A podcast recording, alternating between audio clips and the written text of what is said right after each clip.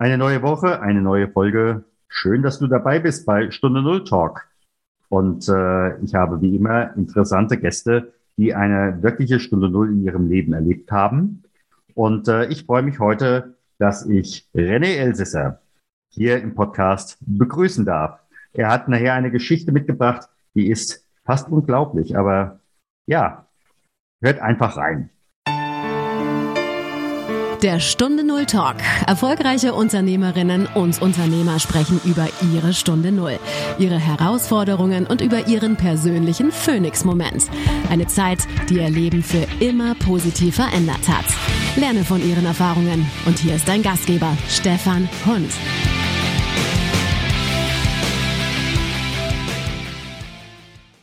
Bevor wir starten, ob du meinst, dass eine Stunde Null überraschend kommt, nach über 100 Interviews und vielen Begleitungen einzelner Unternehmerinnen und ne-, Unternehmern kann ich sagen, im Rückspiegel kam so gut wie keine Stunde Null überraschend. Die Frage ist nur, möchtest du vorher regelmäßig für dich zum TÜV gehen? Dann schau mal nach unter stefanhund.com slash Akku-Aufladen. Da biete ich regelmäßig offene Schweigeseminare für Unternehmer und Führungskräfte an, um wirklich sich den eigenen möglichen Stunden Null im Vorhinein auf, den, auf die Schliche zu kommen und dann, ja, den Phoenix schon vorher zu planen. Und jetzt geht's weiter mit unserem heutigen Interview. Lieber René, ganz herzlich willkommen hier im Podcast. Ich freue mich, dass du heute mein Studiogast bist. Moin Stefan, schön, dass ich wieder dabei sein darf. Wir hatten ja schon mal das Vergnügen in der Vergangenheit.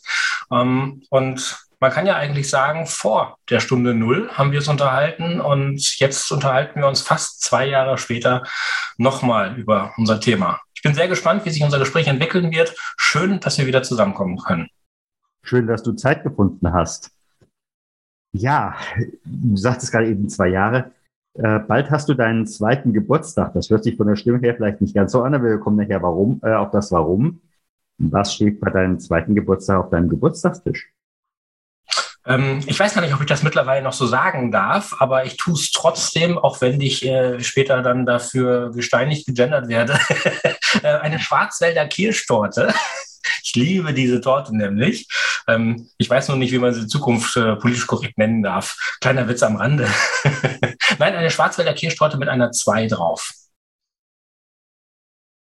Ja, was ist heute, was ist der, der Auslöser, dass du jetzt bald, vielleicht gibt es ja jemand unter unseren Hörerinnen oder Hörern, der kann gut äh, Schwarzwälder Kirschtorten machen und äh, am, äh, glaube 25. Oktober, so roundabout, äh, ist so dein zweiter Geburtstag.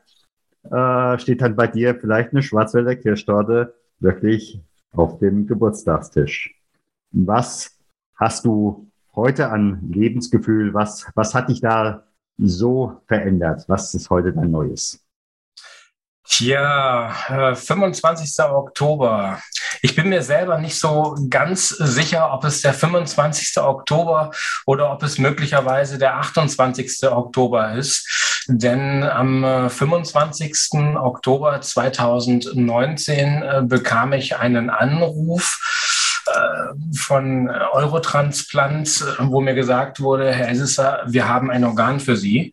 Ich wurde abgeholt nach Hannover, eine OP ging los, abends irgendwie um 20.30 Uhr habe ich äh, sozusagen das Licht dann nicht mehr gesehen. Erstmal ist es mir ausgeknipst worden und als ich wach wurde, war es der 28. Oktober. Ich habe dann drei Tage im Koma gelegen, weil es schwere Komplikationen gegeben hat, als mir allerdings schon die neue Leber eingesetzt wurde. Damals der Podcast vielleicht nochmal einen Link zurück, hatten wir uns unterhalten, dass eine, eine unbekannte Ursache dazu geführt hat. Und wir wissen bis heute nicht, wie lange schon, dass meine Leber in einer Zirrhose endete und am 5. Januar 2018 bei einem Routinebesuch nach vielen, vielen Jahren Abstinenz, wo ich nicht mehr beim Arzt gewesen bin, wurde festgestellt, Leberzirrhose im Endstadium. Und das ging dann relativ schnell, wenn wir überlegen, 5. Januar 2018 festgestellt, Arztmarathon mit äh, allen Untersuchungen einmal so richtig auf links gezogen, dass im Frühjahr 2018 dann feststand, ähm, es ist so, wie es ist. Unbekannte Ursache, Leberzirrhose Endstadium. Und ein, knapp ein, anderthalb Jahre später, 25. Oktober 2019, wurde mir ein neues Organ bereitgestellt. In den Zeiten hatte ich Höhen und Tiefen, wo es mir furchtbar schlecht ging, aber auch einigermaßen gut. Ja, und heute sitze ich hier. Ich kann über Zoom dich sehen, lieber Stefan, wie du dort äh, mir gegenüber sitzt. Du kannst mich sehen. Ähm, zumindest scheinbar geht es mir unfassbar gut. Ich sehe nicht mehr gelb aus. Ich äh, fühle mich ziemlich gut. Es ist eine ganze Menge hinter der Fassade noch, aber es ist trotzdem äh, ein, ein Gefühl von großer Dankbarkeit und auch ein Stück weit Demut, dass ich habe, dass das alles gut gegangen ist und äh, für mich gefühlsmäßig eigentlich am meisten für meine Angehörigen und Freunde, die bereits zum dritten Mal mit der OP um mein Leben gebankt haben, Angst hatten, ob ich das denn überhaupt überlebe. Für die fühle ich eigentlich am meisten. Darf ich gerade mit dir nochmal in den Januar 2018 zurückgehen? Jetzt ist der Arzt, der da sagt, äh, Herr Elsässer, Sie haben eine Leberzirrhose im Endstadium.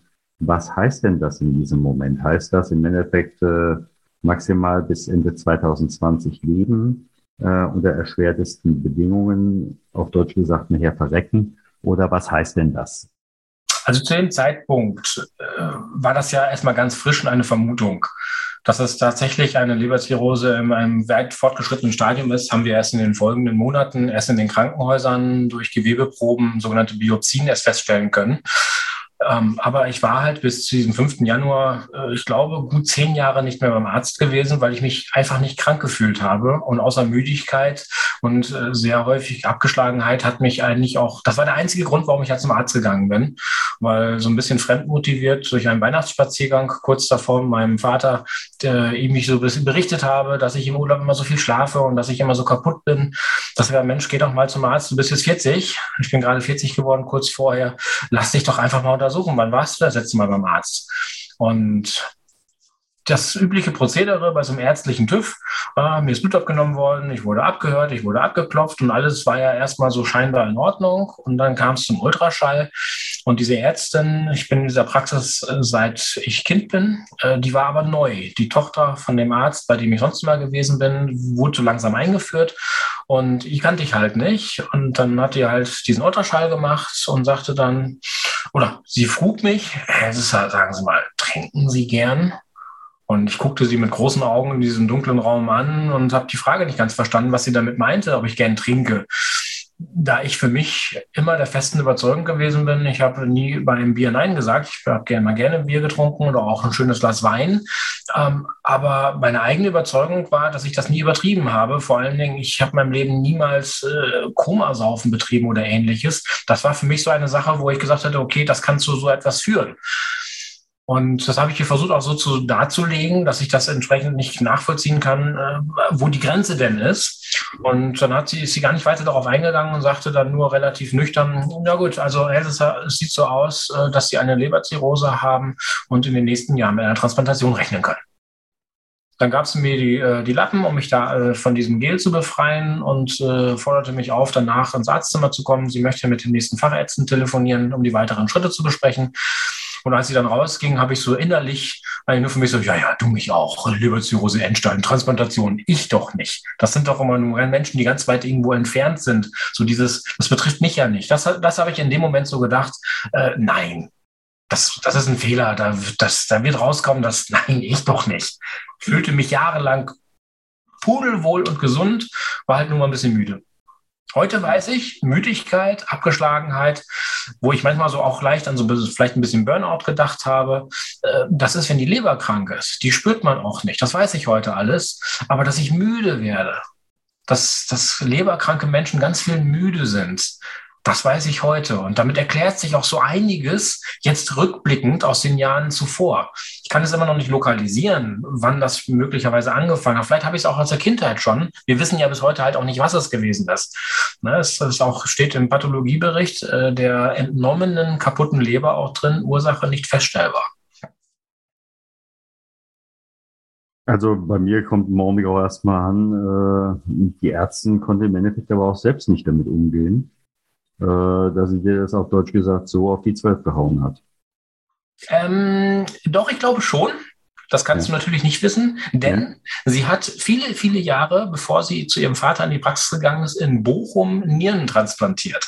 Okay. Sie ist mhm. also vom Fach und ich glaube, es war eher Ausdruck dessen, dass sie schon so nüchtern damit umgeht, dass sie so viele Schicksale auch erlebt hat, ähm, dass das für sie ein schlicht normaler Arbeitsprozess ist, der nicht bös gemeint ist, das so rauszuhauen, sondern für sie eine gewisse Normalität hat. Ich glaube, so ihr, ich könnte mir vorstellen, so ihr Vater, der da gar nichts damit zu tun hat, der klassischer, normaler Allgemein äh, Hausarzt ist, Allgemeinmediziner, der, der für den, also auch für die vielen anderen Ärzte vor Ort, mit denen ich erstmal zu tun habe, ich war halt eine Besonderheit. Das war für sie was Spannendes. Viele Ärzte haben zu mir gesagt gehabt, also außerhalb der Krankenhäuser hier vor Ort, ähm, ey, das verstehen Sie uns nicht falsch, aber ähm, das ist für uns ein sehr interessanter Fall. Mhm. Hm? Ich verstehe, was die meinen, natürlich. Ja, klar. Gern gehört habe ich das trotzdem nicht. Lieber wäre ich einfach gesund gewesen, hätte weiterhin äh, meinem Wein und Bier gefrönt, weil der 5. Januar war für mich der letzte Tag, wo ich Alkohol getrunken habe. Das Thema ist ein Leben lang tabu jetzt für mich. Ja. Vom eigenen Schutz. Ja, logisch. Logisch. Wie war eigentlich für dich dann so diese ganze Diskussion? Jetzt brauche ich eine Organspende und äh, ja, in Deutschland gibt es genügend, die sind für warum auch immer Organspende und sie sind gegen warum auch immer Organspende. Wie hast du das an der Stelle für dich am eigenen Leib erlebt? Sehr positiv. Ich habe eigentlich niemanden, nicht nur eigentlich, ich habe niemanden erlebt, der mir gegenüber gesagt hat, ähm, da hast du Pech mhm. gegen Organspende. Das habe ich gar mhm. nicht erlebt. Im Gegenteil habe ich sogar von mehreren Menschen unerwartet erlebt. Und eine Person kennst du sogar auch relativ gut äh, aus dem Darmstädter Umfeld, ähm, die mir angeboten hat, äh, René, wenn ich dir mit einer Lebensspende von mir helfen kann, mache ich das. Und davon habe ich in der Tat fünf Angebote bekommen Mhm. Eine davon war auch meine eigene Mutter, äh, die ich alle sehr, sehr dankend zur Kenntnis genommen, aber auch abgelehnt habe, da ich mich intensiv damit auseinandergesetzt habe äh, und vielfach gehört habe, dass das ganz doll schiefgegangen ist. Und selbst wenn ich diese OP selber überlebt hätte, diese Lebensspende zu bekommen ähm, und dann dem anderen ein Leid in irgendeiner Form zugefügt wäre, weil sie es nicht überlebt haben oder einen schweren Schaden davon getragen hätten, äh, das hätte ich, äh, damit hätte ich ein Leben lang leben müssen und das wollte ich nicht. Mhm da kann man darüber diskutieren, wie jeder andere das selbst für sich sehen würde. Der ein oder andere, auch der schwer krank ist und auch ein Organ noch wartet, äh, wenn, wenn sie in den letzten Stadien sind. Es gibt so ein Punktesystem äh, bei Leber zumindest ähm, bis 40. Also 40 ist, da lebst du zwar gerade noch so, aber im Grunde ist nicht mal mehr eine OP möglich mit 40 Punkten. Äh, das heißt, du bist Priorität Nummer eins auf der Warteliste und dann sucht man halt. Die Person mag das vielleicht anders sehen. Vielleicht. Ja, ist, äh, insofern, das war eher die Erfahrung, die Solidarität der Menschen in meinem auch sehr, sehr großen Netzwerk war unfassbar. Hat mich manche, manche Male zu Tränen gerührt, wie liebevoll, unterstützend die Menschen mir angeboten haben, etwas anderes zu sehen, rauszukommen, auf unbestimmte Zeit zu ihnen zu kommen. Also in ganz Europa letztendlich. Menschen, die ich kenne, die so sehr berührt gewesen sind, die sich nicht vorstellen konnten, wo ich jahrelang als aktiver Wirtschaftsjunior überall umhergesprungen bin, jegliche Veranstaltung fast mitgenommen habe, dort Trainings gehalten habe, wo mich ganz viele für kannten, der plötzlich eine Vollbremsung hinlegen musste und ähm, im Grunde ein halbes Jahr nach Diagnose ja auch die Symptome angefangen haben, die mich äh, ziemlich schwer aus der Bahn geworfen haben. Ich habe mich die ganze Zeit immer dagegen gewehrt, und ich wehre mich auch heute noch dagegen, dass äh, wenn ich erstmal von einer Krankheit weiß, dass ich sie dann plötzlich anfange zu spüren. Ich empfinde das nicht bei mir so. Für mich ist das Leben ganz normal weitergegangen. Ich habe natürlich meine Müdigkeit jetzt bewusster wahrgenommen und habe entsprechend auch mich dann, mich dann zurückgenommen, habe mich mal hingelegt am Nachmittag oder am frühen Abend, wenn ich von der Arbeit kam. Ich habe ja ganz normal weitergearbeitet. Aber bei allem anderen sage ich, nein, ich habe weder etwas gespürt, sondern habe mein Leben normal weitergelebt. Und als ich das erste Mal im Dezember 2018 das Glück hatte, einen Termin bei Professor Böker in Hannover zu bekommen, der ausschließlich Leberkunde betreibt und da hochspezialisiert ist, dem habe ich das auch erzählt und habe ihn gefragt, Herr Professor, wie kann das sein? Alle erzählen mir das und ich, ich streite das ab. Und dann hat er gesagt, seine Vermutung, auch das kann er nicht belegen, aber seine Vermutung von dem Krankenbild, wie er es erlebt und nachgelesen hat, was bekannt gewesen ist, ist, dass ich langsam so weit gewesen bin. Dass mhm. Symptome spürbar werden. Wäre ich zufälligerweise nicht am 5. Januar oder nicht ganz zufällig, aber hätte ich mich ja, entschieden am 5. Zufälle, Januar, ja, ja. Wäre ich ja. nicht am 5. Januar zum Arzt gegangen, sondern ich hätte mein Leben normal weitergelebt bis zum Sommer, Herbst 2018, dann wäre irgendetwas wahrscheinlich passiert. Mhm. Ich habe ja schon ein paar Medikamente genommen, um zumindest äh, den Blutdruck zu senken, dass gewisse Sachen halt gelindert werden. Ein Blutverdünner habe ich genommen seinerzeit. Und dann wäre wahrscheinlich was Schlimmeres passiert und dann wäre die Diagnose wie ein Hammerschlag gekommen, weil ich vielleicht im Krankenhaus aufgewacht wäre nach irgendetwas äh, und dann wäre die Diagnose gekommen, also Sie haben eine Leberzirrhose im Endstadium. Also insofern äh, sagte er, und das ist für mich eine nachvollziehbare Erklärung, ich war jetzt langsam so weit gewesen, dass es irgendwann, irgendwann spürbar geworden wäre. Ja. Und jetzt gucken wir nochmal in die andere Richtung. Wie war eigentlich für dich dieses, dieses Warten? Da haben wir ja auch drüber gesprochen. Wir haben ja äh, dieses eine Feature beim letzten Podcast gemacht, wo ich mit einem Transplantationsarzt gesprochen habe von einer Dame, äh, die äh, Transplantationswilligen und Angehörigen unterstützt und auch mit dir. Ähm, wie war denn das in diesem Moment, dieses Warten? Du hattest mir damals gesagt, ich schlafe immer neben meinem Handy, das Ding ist immer auf Volllautstärke, denn es könnte der Anruf kommen. Wie war das für dich? Genau. Das war für mich, ich sehe das neutral. Ich habe die Situation jederzeit so hingenommen, wie sie ist. Ich habe einige Höhen und Tiefen mitgenommen, als ja. mir zum Beispiel im November 2018 eine Krampfader in der Speiseröhre geplatzt ist und ich fast innerlich verblutet bin. Ähm, das waren Dinge, die, wenn du betroffen bist, dann nimmst du die Dinge, also für mich war das zumindest so, die nimmst du so hin. Mhm. Ich habe das akzeptiert, dass das passieren kann. Und ich habe zu keinem Zeitpunkt mich hängen lassen und mich immer gefragt, oh, warum ich und was soll denn dieser Mist und äh, kann das nicht jemand anderen treffen? Äh, das ist so, wie es ist.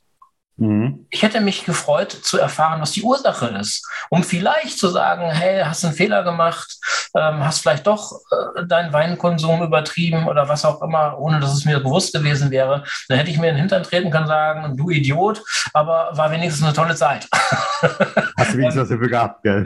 wenigstens oder so. Aber halt gar nichts. Ich konnte mich für nichts ärgern, äh, freuen ja sowieso nicht, aber es ist halt, wie es ist. Das ja. habe ich einfach so hingenommen. Und als ich dann gelistet wurde im Januar 2019 äh, und dann auf der Liste stand und mir dann gesagt wurde, Herr Elsässer, ab jetzt haben Sie ein Telefon immer erreichbar zu sein. Ich hatte mir dann ein zweites Telefon extra zugelegt. Äh, die Nummer hatte halt nur Eurotransplant und meine aller, aller engsten Angehörigen, also sprich äh, meine Eltern, äh, meine Partnerin und deren Eltern und danach war es vorbei. Niemand sonst hatte diese Nummer und auch die Ansage, da wird nicht angerufen, weil ich gerade nicht erreichbar bin oder so. Das ist absoluter Notfall, roter Alarm weil das Telefon habe ich immer und überall bei mir. Und egal, was auch für, für Veranstaltungen waren, bei denen ich gewesen bin, bei denen es angesagt war, völlige Stille. Da ist ein Telefon nicht angesagt, habe ich mich vorher bei den entsprechenden Verantwortlichen gemeldet. Ich bin die Ausnahme oder ich bleibe fern. Ich muss erreichbar bleiben. Mhm. Das war das Einzige, was mich immer begleitet hat, was so das Warten immer begleitet hat, äh, weil es einfach eine Tatsache war, die ich sehr, sehr ernst genommen habe. Ich habe auch immer und stets eine gepackte Tasche dabei gehabt. Also jetzt nicht in jedem Raum, aber im Auto in greifbarer Nähe, weil die Ansage auch gewesen ist, wenn Sie angerufen werden und Sie erreichbar sind, wie wir das ja von Ihnen verlangen, kann es sein, dass Sie eine Viertelstunde später abgeholt werden.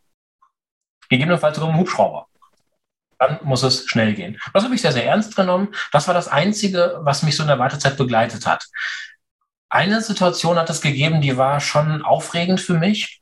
Das war am Vorabend der Landeskonferenz äh, in Fulda 2019. Ich bin nämlich dort am Sonnabend zur Gala eingeladen gewesen, einen Vortrag über Organspende zu halten mit unserem Projekt Milliard Organspende. Und freitags abends, wir waren abends noch unterwegs gewesen, das war auch diese Zeit noch, wie ich immer sehr viel Schlaf brauchte, das war ja vor der OP. ähm, kam ich meiner Partnerin gerade abends um halb elf oder so von irgendwoher wieder und dann klingelt das Telefon. Das Akku war auch noch fast leer gewesen. Also so die richtige Situation, wie es am liebsten überhaupt nicht stattfinden sollte. Ja. Klingelt das Telefon 0511 Vorwahl von Hannover und ich bin erstarrt. Ich war Beifahrer und sagte nur, ach du Scheiße, 0511 Hannover bin dann etwas äh, erstarrt ans Telefon gegangen. Äh, meine Partnerin saß daneben und war auch kaltbleich und ist sehr langsam nur noch weitergefahren, rechts ran. Und äh, dann hat man mir gesagt, Herr Elsa, wir haben ein Organ für Sie. Und wollen Sie? Und also diese, das ist natürlich freiwillig. Und ich habe gesagt, da muss ich ganz kurz drüber nachdenken. Ich bin da völlig überrascht. Ähm, ich bin auch gleich zu Hause. Ich, ich muss mich einmal ganz kurz meine Ärztin beratschlagen. Und dann bin ich, also ich habe mit der auch einen privaten Kontakt und dann sind wir zu Hause angekommen, erstmal schnell ans Netz, weil ich auch gedacht habe, wenn ich gleich abgeholt werden sollte, äh, ich kann mein Telefon nirgendwo laden, ich, ich muss erreichbar bleiben. Also mhm. da kamen so ganz viele Stressfaktoren plötzlich zusammen. Völlig hirnrissig heutzutage. Alles hätte sich irgendeine Lösung zugefunden. Aber in dem Moment habe ich, ich muss erreichbar bleiben und ich muss das jetzt klären.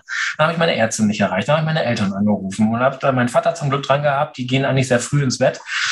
Und habe gesagt, Mensch, äh, bleib mir jetzt ganz ruhig, nicht, dass Mutter im Hintergrund jetzt äh, völlig aufgeregt wird. Ich habe gerade einen Anruf gekriegt. Oh je. Ich habe gerade versucht, auch meine Ärztin, die Steffi. Inzwischen, sie war ja ganz neu, Anfang des Jahres. Zu dem Zeitpunkt sind wir ganz dicke geworden. Die hat mich ganz toll begleitet, hat ganz, ganz, ganz viel für mich oh. getan äh, in diesen knapp anderthalb Jahren, seit ich sie ja erst kannte.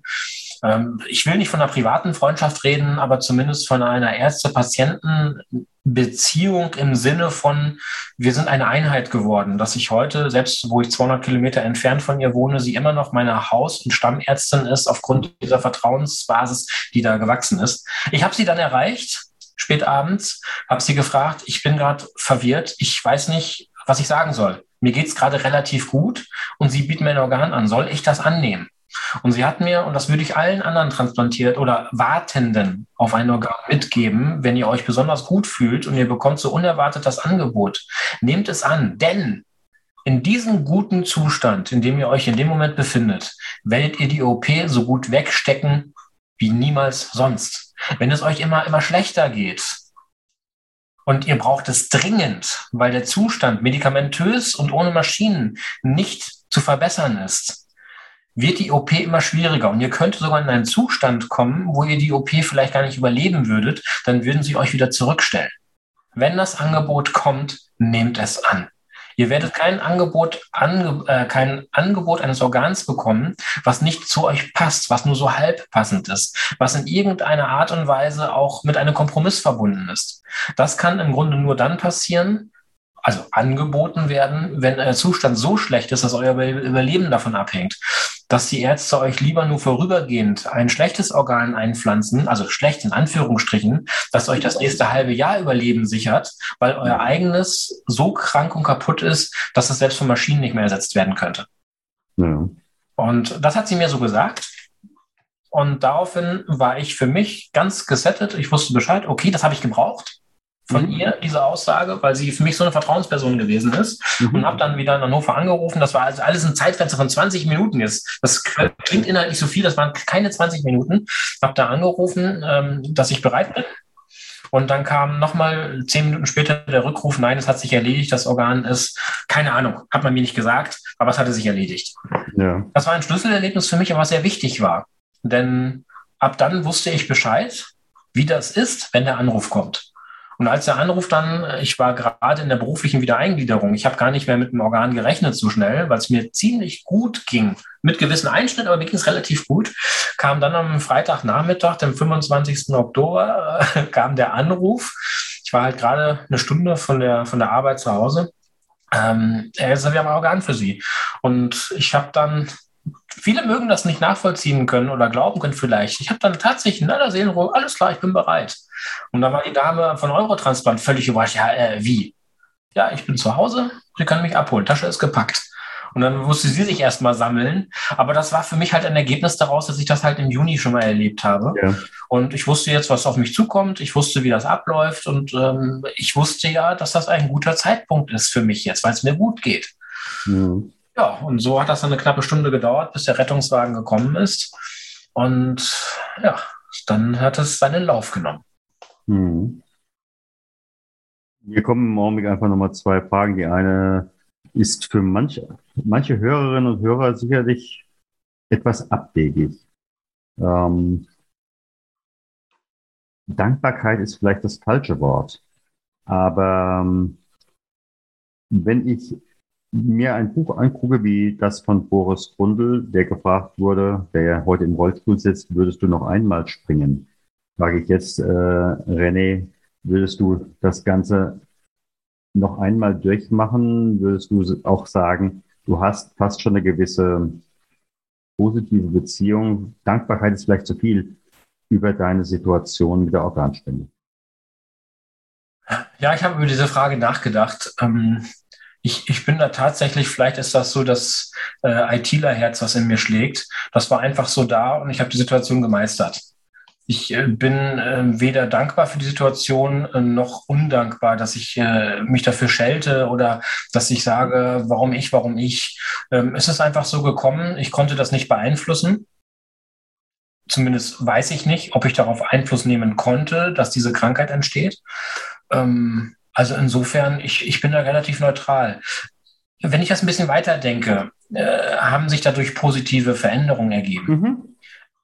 Wenn ich das von dieser Warte her betrachte, bin ich schon geneigt zu sagen, äh, dass ich daraus auch äh, gestärkt gewachsen bin.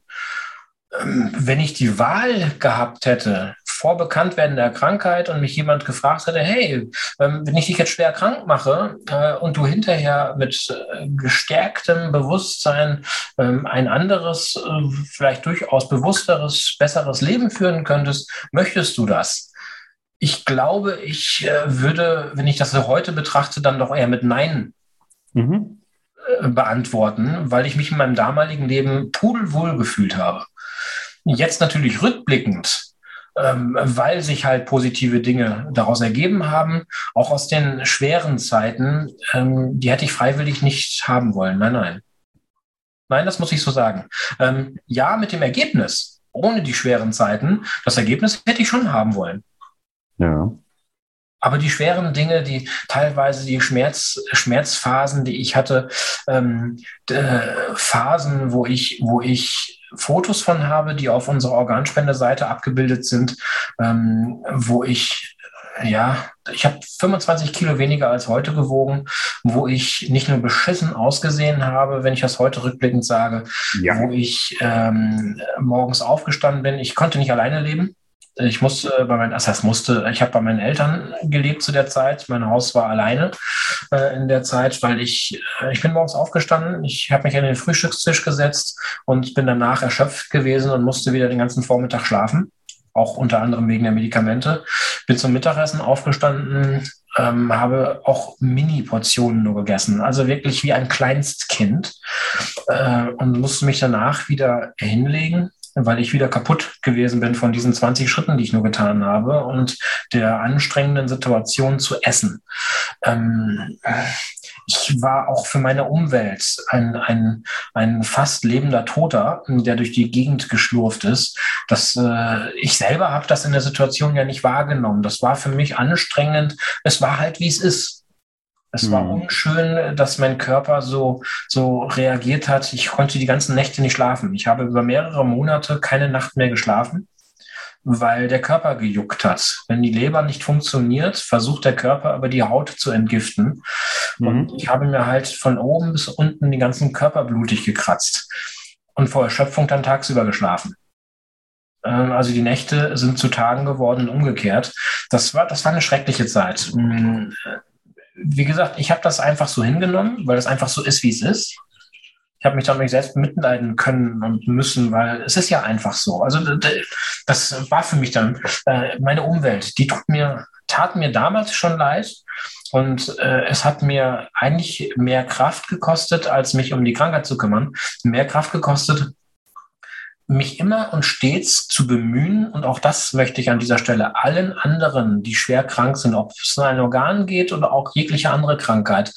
Jeder hat Verständnis für euch und mich damals gehabt, für die Situation. Sie haben ganz, ganz viel getan und auch tun wollen. Aber wir Kranke haben dann auch eine Verantwortung, und zwar eine ganz, ganz große, indem wir Verständnis auch für unsere Angehörigen, unsere Helfenden haben und sie nicht vergrellen.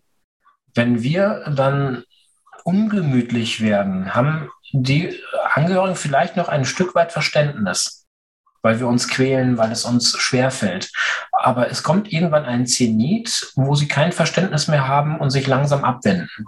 Und diese Angst, hat mich Energie gekostet, stets das nicht zu tun. Mich selber verständlich, verständnisvoll zu zeigen, Dinge selbst zu tun, mich nicht von vorne bis hinten bedienen zu lassen. Auch wenn es mir schwer gefallen ist, weil ich einige Dinge dann doch nicht wirklich konnte. Aber, und ich bitte das nicht zu verwechseln, ich habe niemals gedacht, ich möchte Ihnen nicht zur Last fallen. Mhm. Mhm. Das war für mich selbstverständlich, dass meine Familie mich trägt, wie ich sie jederzeit auch tragen würde. Aber ich wollte nicht dahin gehen, dass ich für sie eine Negativbelastung werde, indem ich mich wie ein, vielleicht wie ein Arsch verhalte. Mhm. Blödmann verhalte, der sich in seiner Krankheit selbst nicht gefällt und seine Umwelt dann mitleiden lässt. Das war mir ein ganz, ganz, ganz wichtiges Anliegen, was mich durchaus ein bisschen Kraft gekostet hat, weil ich auch nicht darüber reden konnte und wollte in der Situation. Zu sagen, hey, ich, ich bemühe mich aber auch kein Blödmann zu sein. Das bringt ja nichts. Das ist eine ganz eigene Verantwortung, die ich mir selbst aufgebürdet habe. Und ich glaube, dass das vielen Kranken, die sehr große Schwierigkeiten haben, das auch vielleicht zu akzeptieren, gut tun würde, auch ein bisschen mehr Verständnis für die Helfer und Angehörigen zu haben. Ja, damit kommen wir natürlich auch nochmal auf ein anderes Thema. Ähm, ich erlebe ganz häufig, dass es, wenn es eine solche Stunde Null gibt, ob nun aus Krankheitsgründen oder anderen Gründen, dass da die Partnerschaft extremst drunter leidet, um nicht zu sagen, zwei Drittel aller meiner Gesprächspartner, die vor einer solchen Situation in einer Partnerschaft waren, waren es nachher nicht mehr in der gleichen. Darf ich fragen, wie das bei dir war? Ja, selbstverständlich. Hm. Ich habe nur Teile mitbekommen. Äh, bei der Partnerin stand die ganze Zeit voll hinter mir. Bin ich unheimlich dankbar für.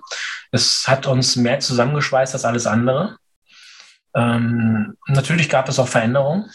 Es gab Zeiten, ähm, die, wo ich, äh, ja, wie soll ich das ausdrücken? Ähm, äh, Partnerschaft kann nicht in seiner normalen Art und Weise funktionieren mit all seinen Facetten, auch mit den schönsten Nebensachen äh, der Welt, äh, die in Krankheit einfach nicht funktionieren. Mhm. Ähm, das war mir bewusst und das tat mir auch ein Stück weit leid, aber das haben wir beide getragen. Hm, was ich nicht mitbekommen habe natürlich, ist, wie sie ohne mich gelitten hat. Das betrifft meine Partner und das betrifft auch meine Eltern. Äh, da wurde mir auch relativ wenig erzählt. Das haben die mit sich selbst ausgemacht und ich vermute auch einfach mich nicht damit belasten wollen. Ich habe genug zu tragen gehabt in der mhm. Zeit. Ähm, ich glaube auch, dass das richtig war dass sie das so für sich entschieden haben, das mir nicht zu zeigen, mir nicht zu sagen. Ähm, jetzt rückblickend in Gesprächen mit Freunden habe ich ja einige Sachen davon gehört, aber und das erfüllt mich so unfassbar mit Dankbarkeit, dass ich so tolle Freunde auch habe, die sich in dieser Zeit um diese Menschen gekümmert haben. Wenn ich im Krankenhaus in Hannover lag, ich habe ganz, ganz liebe Freunde in Hameln. Herzliche Grüße an Peter und Ulrike, die mir auch vorher schon sehr ans Herz gewachsen sind, die irgendwann auch dann meine Partnerin kennengelernt haben, also über die Jahre. Und die jedes Mal, wenn sie mich am Wochenende in Hannover besucht hat, ist sie nicht in Hannover irgendwo im Hotel geblieben, sondern sie ist nach Hameln gefahren und war dort unter Freunden. Und es war ganz bewusst an den Zeiten, in denen sie dort gewesen ist, nicht das Thema René, René, René, wie geht's ihm und was gibt es Neues, sondern sie haben ganz bewusst Wert drauf gelegt, auch ein bisschen Alltag, Freundschaft, einfach nur mal ein bisschen abzulenken. Ich war ja sowieso genug Thema in Gedanken der Freunde und, und meiner Umwelt, äh, um da gemeinsam für einen Moment und vor allem sie mal ein bisschen rauszuholen. Ähm, da bin ich unfassbar dankbar für. Da gab es auch einige von, äh, vor allen Dingen auch in diesen Tagen äh, der, der OP, wie ich halt im Koma lag und auch die ersten Tage dann, wie ich wach war, überhaupt nicht sprechen konnte. Ähm, wie sich Menschen von außen um meine Familie und Partnerschaften gekümmert haben. unaufgefordert, wie Wirtschaftsjunioren aus ganz Deutschland, die wussten, dass ich dort liege, aber auch nicht wussten, wie es mir geht, von sich aus sich irgendwie im Telefonbuch, im Internet Firmensachen, also Firmendaten rausgesucht haben und einfach angerufen haben. Bei meinen Eltern zum Beispiel, wir wollten hören, wie es ihrem Sohn geht und wie es ihnen geht. Mhm. Das ist schon, das ist schon echt ein Hammer. Ja. Also da, da fehlen mir bis heute die Worte. Ich bin sehr, sehr, sehr gerührt und ich bin einfach nur unfassbar stolz, dass ich, dass ich scheinbar in den letzten Jahren vielleicht ein paar Dinge richtig gemacht haben, dass ich Menschen vielleicht Dinge gegeben habe, die sie haben sich wohlfühlen lassen, dass sie mir das heute zurückgeben. Das, das ist ein ganz, ganz schönes Gefühl. Da bin ich unheimlich dankbar für. Also es scheinbar streicht mal. Also wir kennen uns ja auch schon aus Zeiten, ich würde mal sagen, vor 2010. Ähm, ja, also äh, René ist in gutem Sinne eine Hausnummer.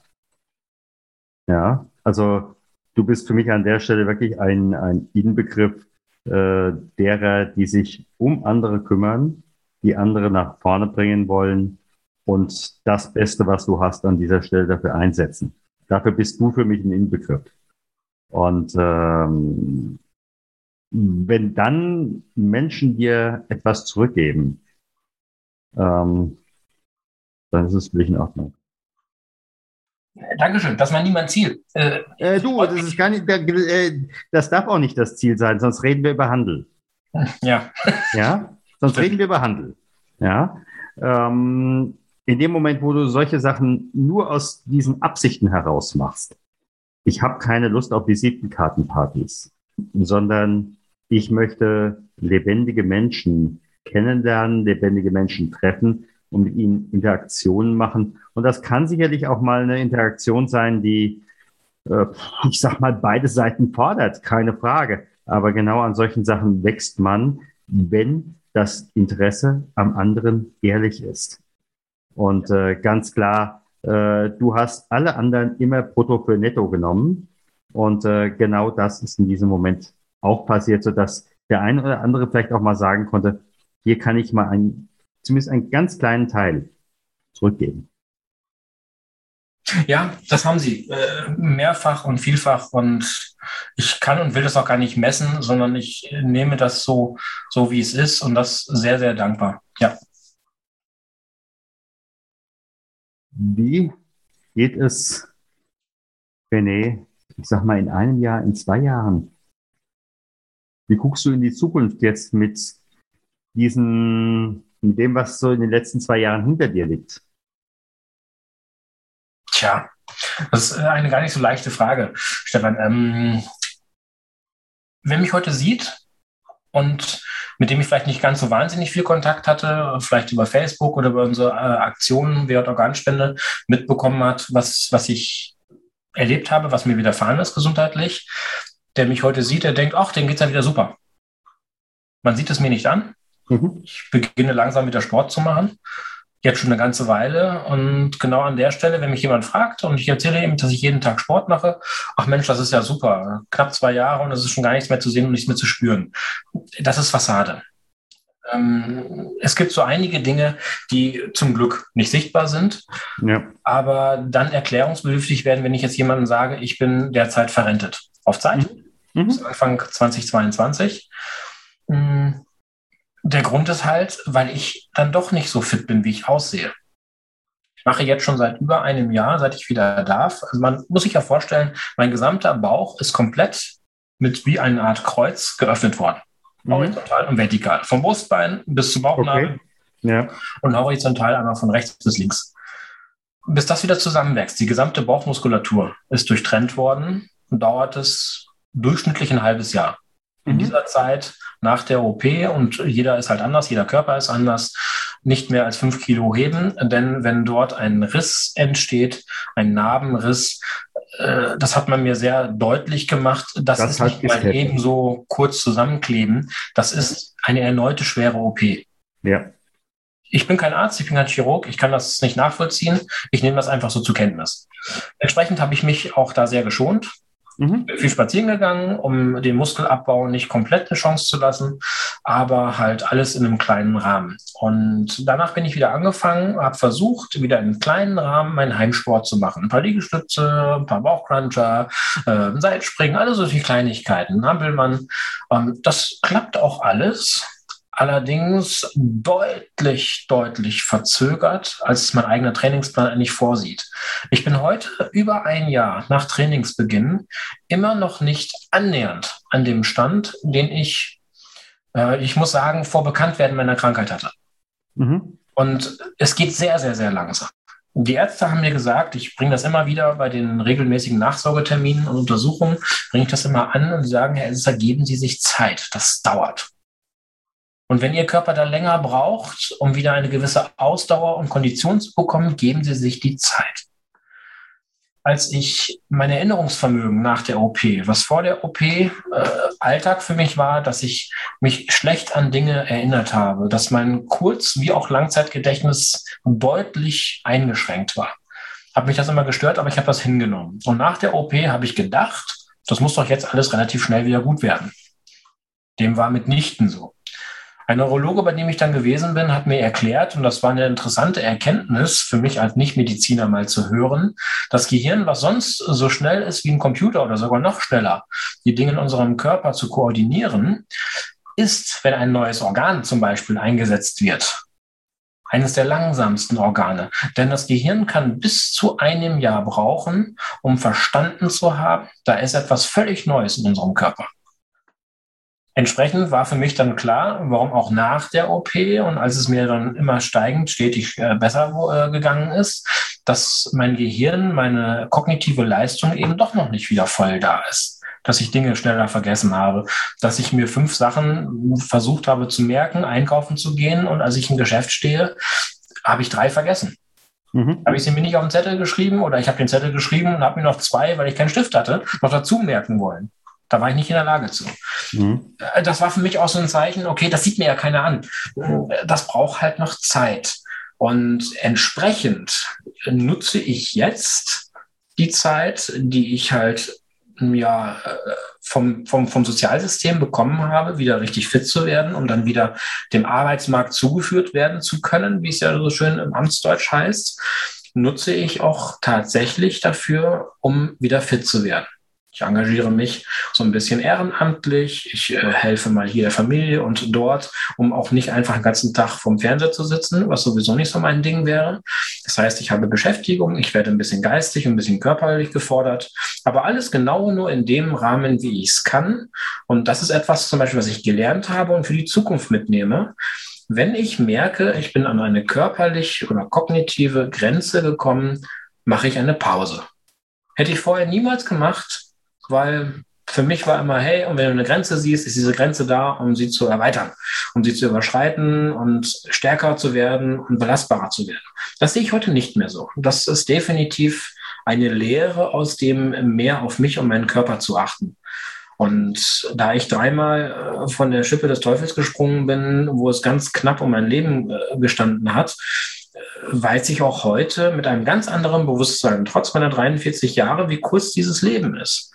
Ja, möglicherweise habe ich die Hälfte hinter mir, vielleicht ein bisschen weniger, vielleicht ein bisschen mehr, wer weiß das schon. Das ist auch völlig in Ordnung für mich, dass ich heute zumindest auch mit Dankbarkeit ein bewussteres Leben führe. Ich weiß nicht, was morgen, was übermorgen ist. Und so wirklich langfristige Ziele mache ich eigentlich gar nicht mehr. Ich weiß nicht, was in zwei, drei oder fünf oder in zehn Jahren ist. Ich habe leider auch durch die Krankheit, das ist eine der Schattenseiten, viel zu viel verloren. Ich habe ein Haus gehabt, ich habe ein eigenständiges, selbstständiges Leben geführt, mit dem ich sehr glücklich gewesen bin. Ich habe mir Dinge aufgebaut und geschaffen.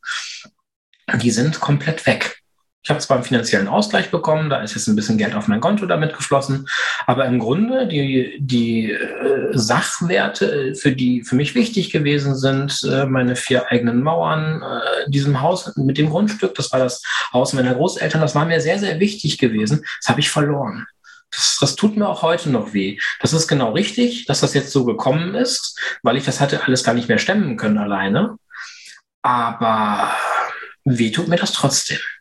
Das hat zur mhm. Folge, dass ich eben nicht mehr so große langfristige Zukunftspläne mache.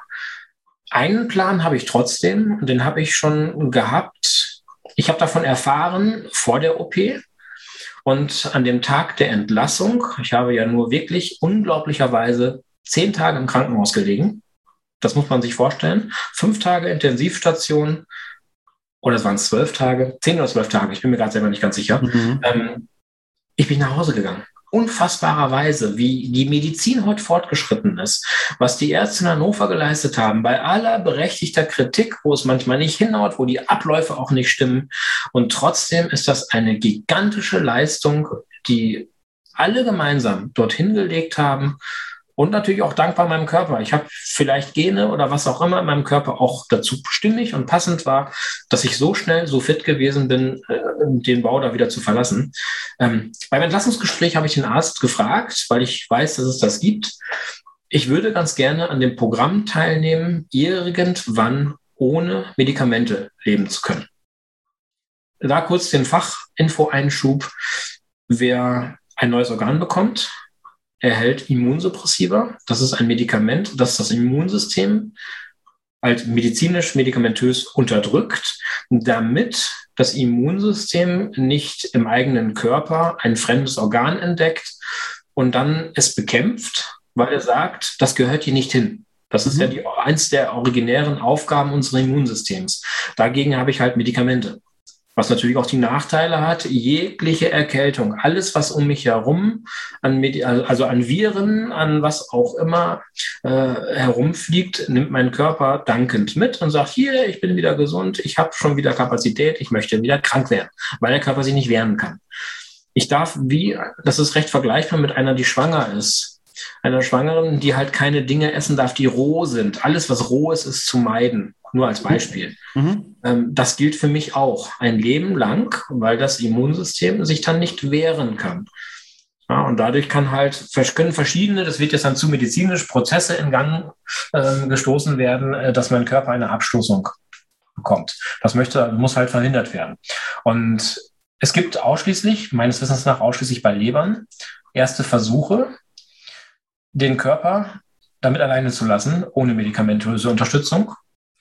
Und das ist zufällig irgendwann in Amerika vor, ich glaube, über 20 Jahren, 30 Jahren ist das herausgekommen, weil sich dann Menschen das Medikament nicht mehr leisten konnten und sind irgendwann viel später nach Absetzen oder nach nicht mehr kaufen können des Medikaments ist dann herausgekommen, dass sie immer noch leben. Und die Ärzte waren ganz überrascht, wie sie leben noch. Sie haben doch gar keine Medikamente mehr. Und durch Untersuchungen hat sich dann herausgestellt, dass der Körper dieses neue Organ angenommen hat, wie sein eigenes ehemals angeborenes. Dazu gibt es in Hannover eine Studie. Die Voraussetzung ist vier oder waren es fünf? Vier, fünf, fünf Jahre. Fünf Jahre dürfen keinerlei Komplikationen aufgetreten sein.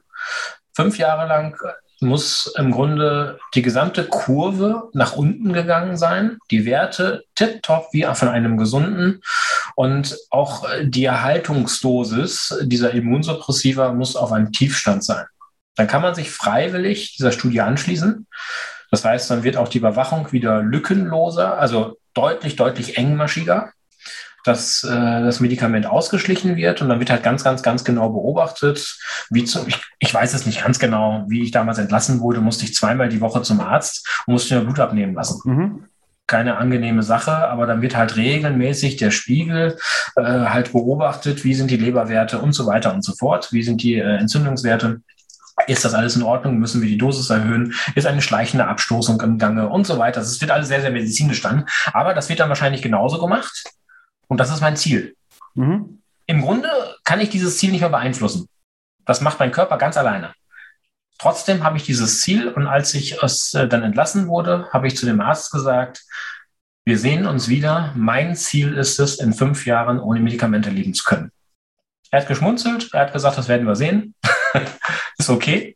Ich habe das mehrfach schon zur Kenntnis gegeben, auch in den Krankenhäusern, die mich alle betreuen, äh, bei den Ärzten. Das ist mein erklärtes Ziel.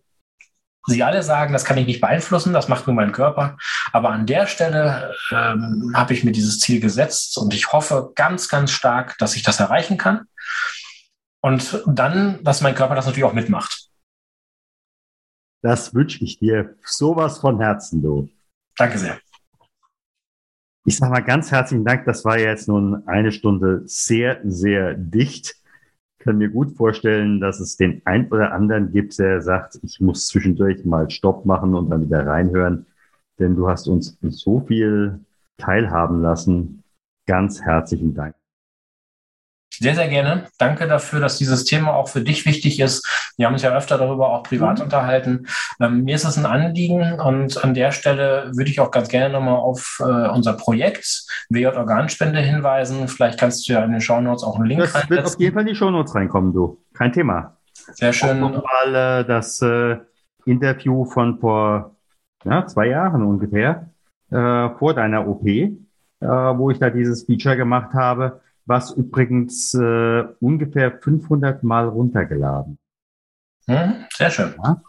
Und äh, wie das ja bei Podcasts so ist, man weiß ja nicht unbedingt, äh, wer ihn hört, wenn die Menschen nicht sagen, ich habe ihn gehört oder sich irgendwo eintragen.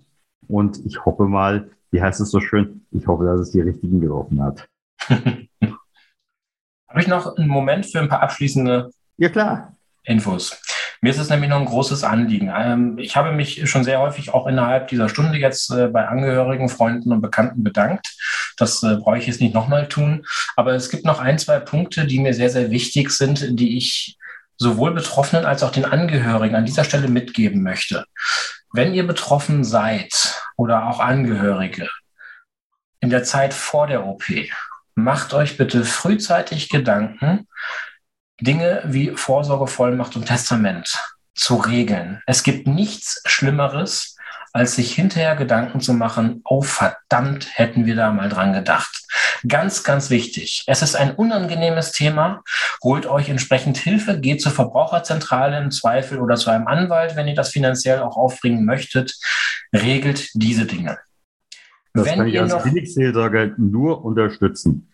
Denn äh, sowohl diejenigen, die ja etwas bekommen, als auch diejenigen, wenn dann die Angehörigen gefragt werden, uns dürfen wir diese Organspende entnehmen, äh, dann kommt das große Frage. Genau.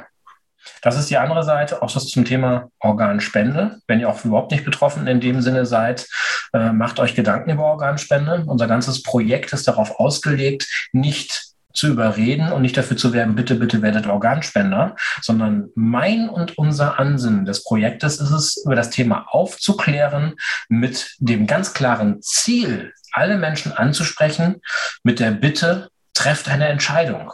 Es ist völlig egal, ob ihr dafür oder dagegen seid, aber bitte trefft eine Entscheidung. Der Organspendeausweis hat auch das Kreuzchen Nein, ich möchte nicht spenden.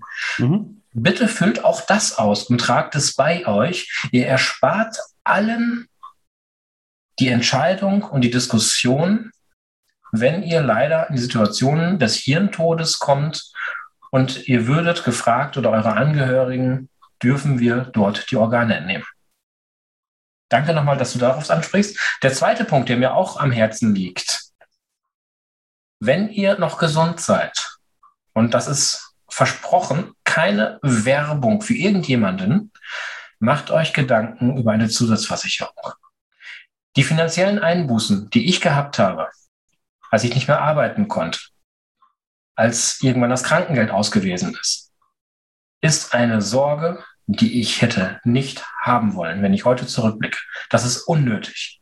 Wenn ihr auch nur einen Moment daran denkt, lasst euch von irgendjemandem, den ihr vertraut, beraten. Ich kann und will da auch keine Empfehlung aussprechen. Ich habe nichts gehabt, weil ich dem System nicht vertraut habe. Mein Vertrauen ist heute auch noch relativ gering, aber dennoch hätte ich mir gewünscht, eine Art der Zusatzversicherung zu haben. Das ist der zweite Punkt, der mir noch wichtig mhm. ist, abschließend zu sagen.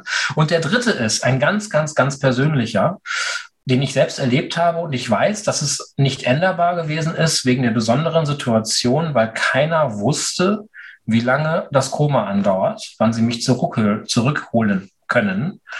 Aber es war ein sehr unangenehmer Moment, als ich wach wurde und es war niemand da. Mhm. Ich werfe es meinen Angehörigen nicht vor, weil sie, weil sie es nicht konnten. Und Hannover ist zu meiner Heimat zu weit weg. Das sind 250 Kilometer Unterschied. Da kann nicht mal eben jemand, wenn er einen Anruf kriegt, in einer Stunde ist er wieder wach, äh, vorbeikommen. Das ist also physisch nicht möglich gewesen. Und dass sie von Freitagabend bis Montagnachmittag auch nicht am Bett sitzen konnten, war für mich auch überhaupt kein Thema. Wer das kann, ist das völlig in Ordnung. Wer das tun mag, dann macht das bitte. Aber ansonsten schaut, dass ihr eine Möglichkeit habt, für denjenigen, der wach wird, dass jemand Vertrautes da ist. Das war für mich komisch, dass ich alleine gewesen bin. Mhm. Es gibt auch bestimmte Zeiten nur. Auf der Intensivstation war halt nur Besuchszeit ausschließlich von 12 bis 15 Uhr.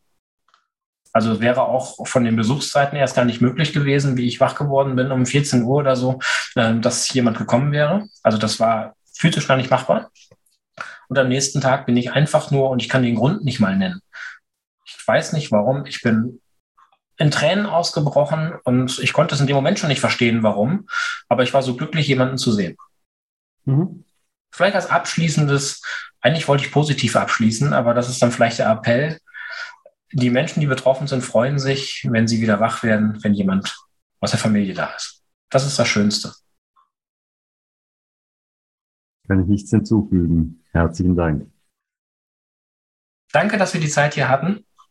Allen da draußen, danke fürs Zuhören, danke für euer Interesse, denn mir und auch Stefan, soweit ich das weiß, ist es ein wichtiges Anliegen, das Thema Organspende auch etwas transparenter zu machen. Und jetzt habt ihr vielleicht auch mal nicht nur eine Geschichte gehört, wie traurig das vorher alles ist oder wie anstrengend es ist, wenn es darum geht, einen Organspender zu finden oder überhaupt über das Thema Organspende zu sprechen, sondern wie das Leben für einen bereits Transplantierten danach ist und wie er das Leben davor sieht. Mhm. Das ist mein Angebot an alle Hörer an dieser Stelle, dass ja auch von dieser Warte mal her zu hören und für sich vielleicht zu durchdenken. Vielen Dank, dass du beim Stunde Null Talk dabei warst. Auf der Webseite stunde null-talk.com erfährst du noch mehr über den heutigen Gesprächsgast. Dort gibt es auch spannende und interessante Buchempfehlungen der Gäste. Oder lade dir eines der kostenlosen Booklets zu den Interviews herunter.